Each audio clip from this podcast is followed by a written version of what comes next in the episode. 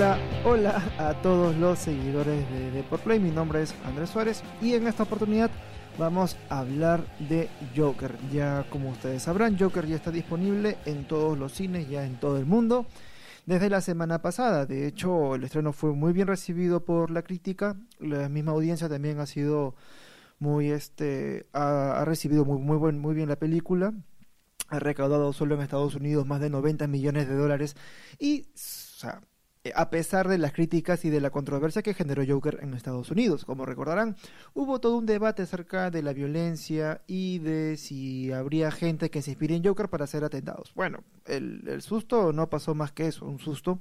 No se registró ningún tipo de violencia fuera, fuera de los cines o actividades terroristas o ataques armados, como suele ocurrir en Estados Unidos. Felizmente no, no ocurrió nada de eso. La película ha sido muy bien recibida. Este, y hay gente que quiere nominar a, a, Joker como una película más para los Oscar, mm, que en verdad para mí sí es merecido, sí merece. Y bueno, y todo esto me lleva a la, al tema de ahora. Y ahora que Joker ya está disponible, que todo el mundo lo ha visto y que a todo el mundo le ha encantado, es aquellas cosas que han quedado sueltas, es decir, las preguntas sin respuesta que nos dejó la película. Eh, antes de abordar el desarrollo del tema de hoy, eh, comentarles que eh, bueno, aparte que va a haber spoilers por doquier, así que estén atentos, va a haber harto spoiler a continuación. Y bueno, anunciarles que Deport Play cuenta con una con una página en la sección impresa del diario Deport. Salen todos los lunes, miércoles y jueves, según la coyuntura que haya en el deporte. Mañana, bueno, no, mañana no vamos a salir, pero el miércoles y jueves probablemente sí haya una edición de Deport Play para todos los amantes de los videojuegos, anime y los eSports en general. Ya, ahora sí, luego de hacer el anuncio de siempre, de toda la vida, hablemos de Joker. Joker llegó finalmente a los cines de todo el mundo. La obra dirigida por Todd Phillips y protagonizada por Joaquín Phoenix viene siendo un éxito de taquilla al presentar una nueva versión del eterno villano de Batman. Ahora, esto no es gratuito, es decir, no se basaron eh, en los cómics o en las historietas de DC Comics para explicar el origen de, de Joker. El mismo director, eh, Todd Phillips, eh, señaló que los guionistas se tomaron ciertas libertades para adecuar el desarrollo del personaje principal. Eh, como ya les comenté, no hay un origen oficial de Joker, aparece ya como villano y bueno, algunas que otras cosas como que cómo llegó a ser el villano, pero no se cuenta nada de su vida, de su origen, cómo fue su infancia, eso recién lo vemos en la película y que por cierto no está basado en los libros en sí, de hecho Phillips precisa mucho en eso, que la obra de Joker como ha sido concebida como una única película, y sin secuelas y sin un universo extenso como los de Marvel, como una obra per se, tiene, digamos, elementos de la trama muy particulares y muy puntuales que se desarrollan específicamente para esta película. Entonces, lo que vemos en Joker, y ahora sí comienzo con los spoilers, es bueno, es ver cómo la vida de Arthur Fleck, quien es Joker, eh, en un futuro, eh, Arthur Fleck pasa, digamos, por un proceso de eh, por un proceso de, ¿cuál es la palabra? Mm, de, no de aventura, sino por un proceso de, de degeneración de su estabilidad emocional, que comienza por, por vivir en una ciudad tan indiferente hacia él, sin poder, sin poderse abrirse a sus, a sus dificultades eh, emocionales, a sus dificultades mentales, de hecho, él sufre una enfermedad que ahora se las digo, que es una enfermedad que genera la risa espontánea. Y que bueno, y si como que se trata un poco de, esta de esta tipo de dualidad, ¿no? Que de, de la risa de Joker, si bien es una enfermedad, también hay gente que lo toma muy a la broma y le hacen incluso eh, llegar a hacer este bullying, ¿no? Que es lo que ocurre con Murray Franklin, quien es quien efectivamente ya lo lleva al extremo. Y la enfermedad se llama la, la habilidad, la habilidad, sí, la habilidad emocional o la enfermedad de la risa incontrolable. Es lo que, bueno, padece Joker a lo largo de la trama. Y bueno, son estos detallitos que son, que se han agregado al guion, que no tienen origen en los cómics, y que bueno, hacen de, digamos, de Joker una obra muy interesante y a la vez eh, cerrada a su manera, pero no cerrada del todo como universo extendido o de relación con, con, con, DC Comics. Me explico. eh, Todd Phillips, al haber recurrido a la creación del guion de Joker, eh, elementos que no estaban, que no son canónicos, digamos, dentro del universo de DC Comics, Se, tuvo que inventar o adecuar ciertos aspectos de su historia para que llegue a ser el Joker que todos conocemos. Y sobre todo el Joker que se le imagina Todd Phillips, no es el Joker que se imagina DC Comics. Así que por favor, sepan un poco diferenciar las cosas o el Joker que tú tienes en mente, ¿me entiendes? O sea, es un Joker muy específico de una obra muy específica que es Phillips y más aún que el que reconoce que se tomó ciertas libertades para adecuar la trama al personaje. Entonces, eh, al hacer esto, eh, se amplía un poco el espectro del personaje y de, su desarrollo. Y al hacer esto, entonces estamos hablando de una obra que es cerrada en sí misma con los elementos que tiene, que si bien se, expanden un poco y hay ciertos agujeros en, esa historia cerrada, que digamos lo que le da un poco la sal y la picante a la trama, pero que a efectos de DC Comics sí es muy amplio y es muy, muy nebuloso, ¿no? Es un Joker muy específico, pero para la trama de la película en sí, me refiero a la película, no a una película que se expande en un universo, no, sino la película en sí, este, es una historia cerrada, pero que sí hay ciertos elementos que quedan al aire y unas preguntas sin respuesta de la vida de Arthur Fleck. Ahora sí, ya voy a la segunda capa de spoiler. Ya vamos, ya me, voy con todo esto. Eh, quienes vieron la película seguro se han dado cuenta que aparece Bruce Wayne, exacto, eh, quien hace Batman en un futuro, aparece siendo un niño. Entonces, un poco como que ahí sí me, generó un poco de duda si es que Bruce Wayne va a ser, si está pensado en esa trama específica de Joker, si va a llegar a ser el Batman que se enfrente a Joker. Es decir, en los cómics, eh, Arthur Fleck, es decir, Joker y Batman tienen una edad casi igual, es decir, son casi contemporáneos. En cambio, en la película de Joker, eh, a pesar que no se dice la edad de Joker, uno asume por la conversación que tiene y por las imágenes de Joker al ver su registro de adopción, él, él fue adoptado siendo un niño, prácticamente en la misma edad y apariencia de, este, de, Bruce Wayne. Entonces, eh, sí hay una edad, hay una, hay una diferencia de edad, hay una diferencia de edad este, este, considerable. El actor tiene 44 años, si no me equivoco, vamos a ver, vamos a, googlearlo, tampoco sé mucho, pero lo que sí se puede notar es que hay una diferencia de edad considerable, por lo tanto, en caso de 44 años tiene, tiene este Joaquín Phoenix, que hace el personaje, pero claro, el personaje no tiene que tener la misma edad, pero sí una edad relativamente por allí, ¿no? No puede tener, digo, 20 y que lo haga Joaquín Phoenix. Pero bueno, mi explicación iba a que es, queda en duda si es que Bruce Wayne va a tener está, o sea, se ideó a Bruce Wayne como el futuro Batman dentro de esa trama de Joker. La edad de diferencia hace que no sea compatible. De hecho, cuando ya este Bruce Wayne se anime a ser Batman, ya Joker tendrá, pues, si tiene 30, 40, bueno, el actor tiene 44, suponiendo que tiene 40 el, el personaje y según las fotos de su de, su registro de adopción y que él mismo dice, me parece en la trama, que han pasado 30 años desde que dejó de trabajar la madre de la madre de Arthur Fleck con la familia para la empresa de la familia Wayne, pues son 30, 20 años de diferencia. Cuando tenga 30, digamos, ya Arthur Fleck tendría 60, si es que se llaman 20 años de diferencia, o hasta incluso 30, ya a los 70, entre 60 y 70 años tendría Joker, si es que apunta a ser este Batman, un Batman más o menos jovencito, ¿no? Que comienza a ser el, el personaje del, superhéroe de Arkham. Entonces, hay, digamos, una diferencia que deja un poco la duda, ¿no? Son cosas que no cierran. O sea, la pregunta básica es, la pregunta sin respuesta sería, ¿este Bruce Wayne que hemos visto en la película será en un futuro el Batman de la saga o está contemplado de esa manera para que sea el Batman?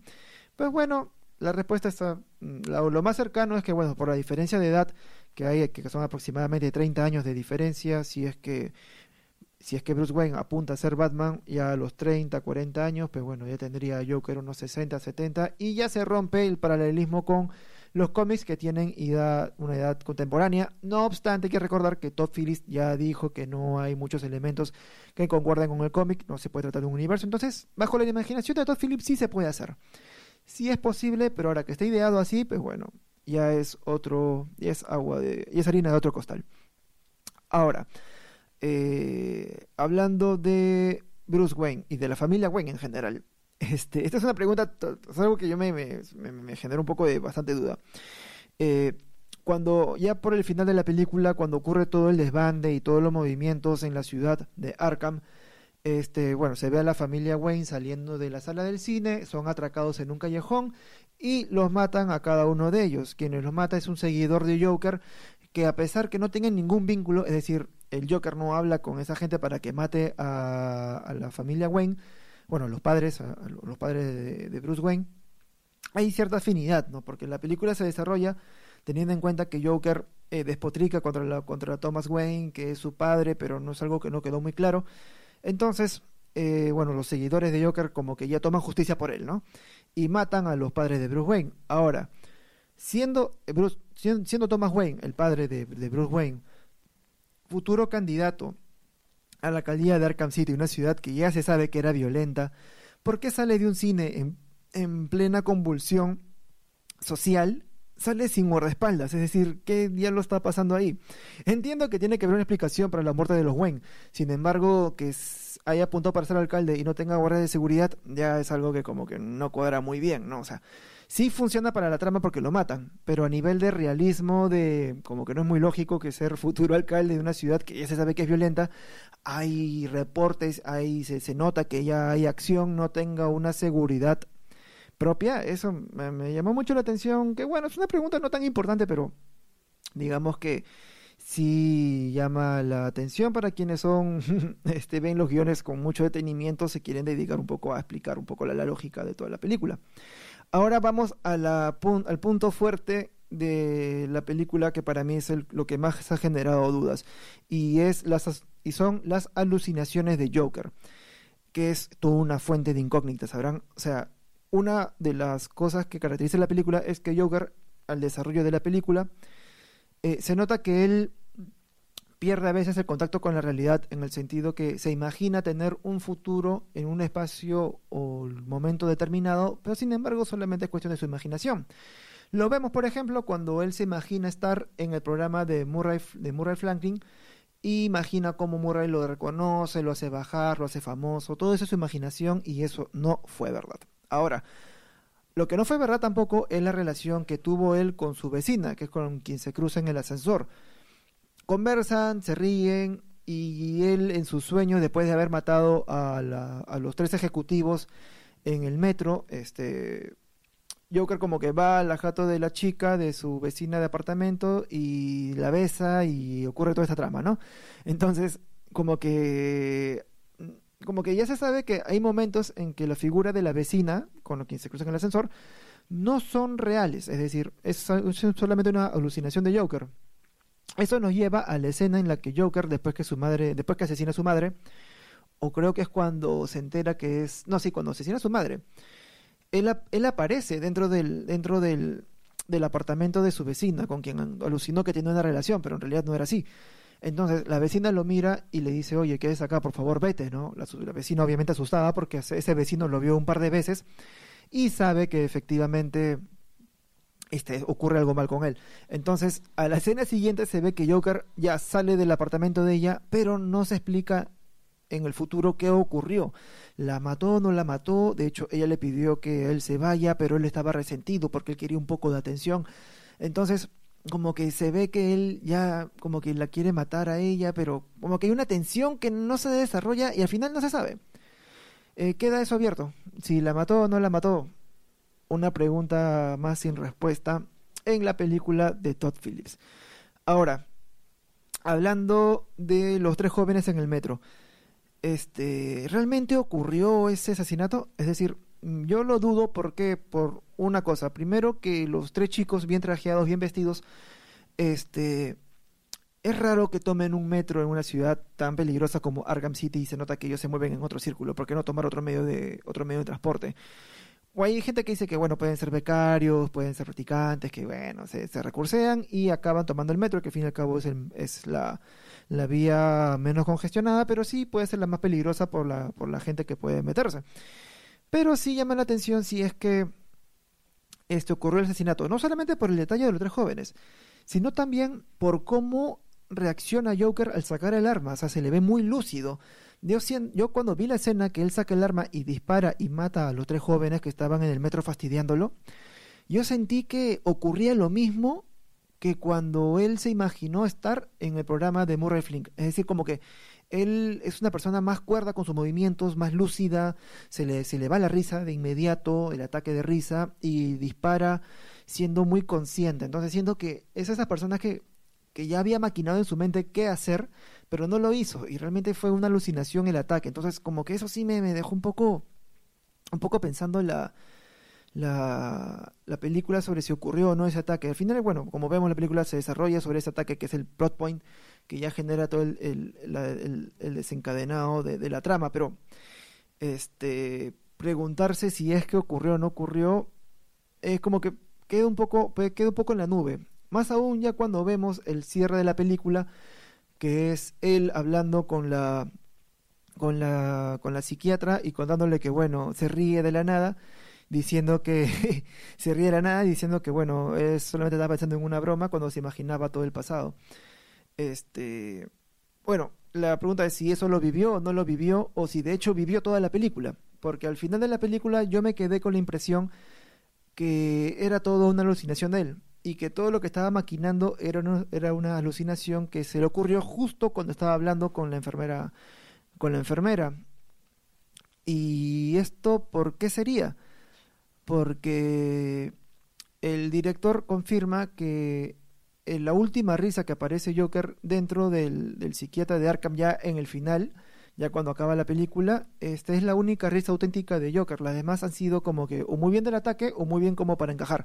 Pero la, la risa auténtica de Joker se escucha recién en la última parte de la película, en la última escena que está en la sala blanca de Arkham City con la psiquiatra. Entonces, siento que como que ahí como que como que siento que todo fue una narración y que realmente lo que ocurrió antes no ocurrió. Es algo que me, dejó como que en blanco, pero que este, está hermoso. Es decir, por más que, que, que, no me respondan mis preguntas, no significa que una obra sea mala, sino hace que más bien sea más interesante, genere debate y bueno, haga que uno preste más atención a los detalles. Yo soy un poco más de la idea que en verdad todo, hay cosas que esa narración él lo ha pensado, lo ha imaginado de otra manera que lo que ocurre. Entonces, para mí como que el discurso no es tan lineal. Pero bueno, eso queda en la opinión de cada quien. Por favor, y si tienen una opinión distinta, pónganlo, en los comentarios para ver si hacemos una nota al respecto. Y bueno, quién sabe, pueden ser autores de una nueva teoría. Y ya como para ir acabando una última teoría, es sobre los padres de Joker. ¿Quiénes son los verdaderos padres de Joker? Lo que se sabe de él es que, este, bueno, la madre adoptó a, a Arthur Fleck lo adoptan y cuando lo adoptan, la expareja de, de, de, la, de, la mamá, de la mamá de Arthur Fleck, pues la pareja de, ella, eh, lo viola a, Arthur Fleck de niño, hubo violación, cosa de pedofilia horrible.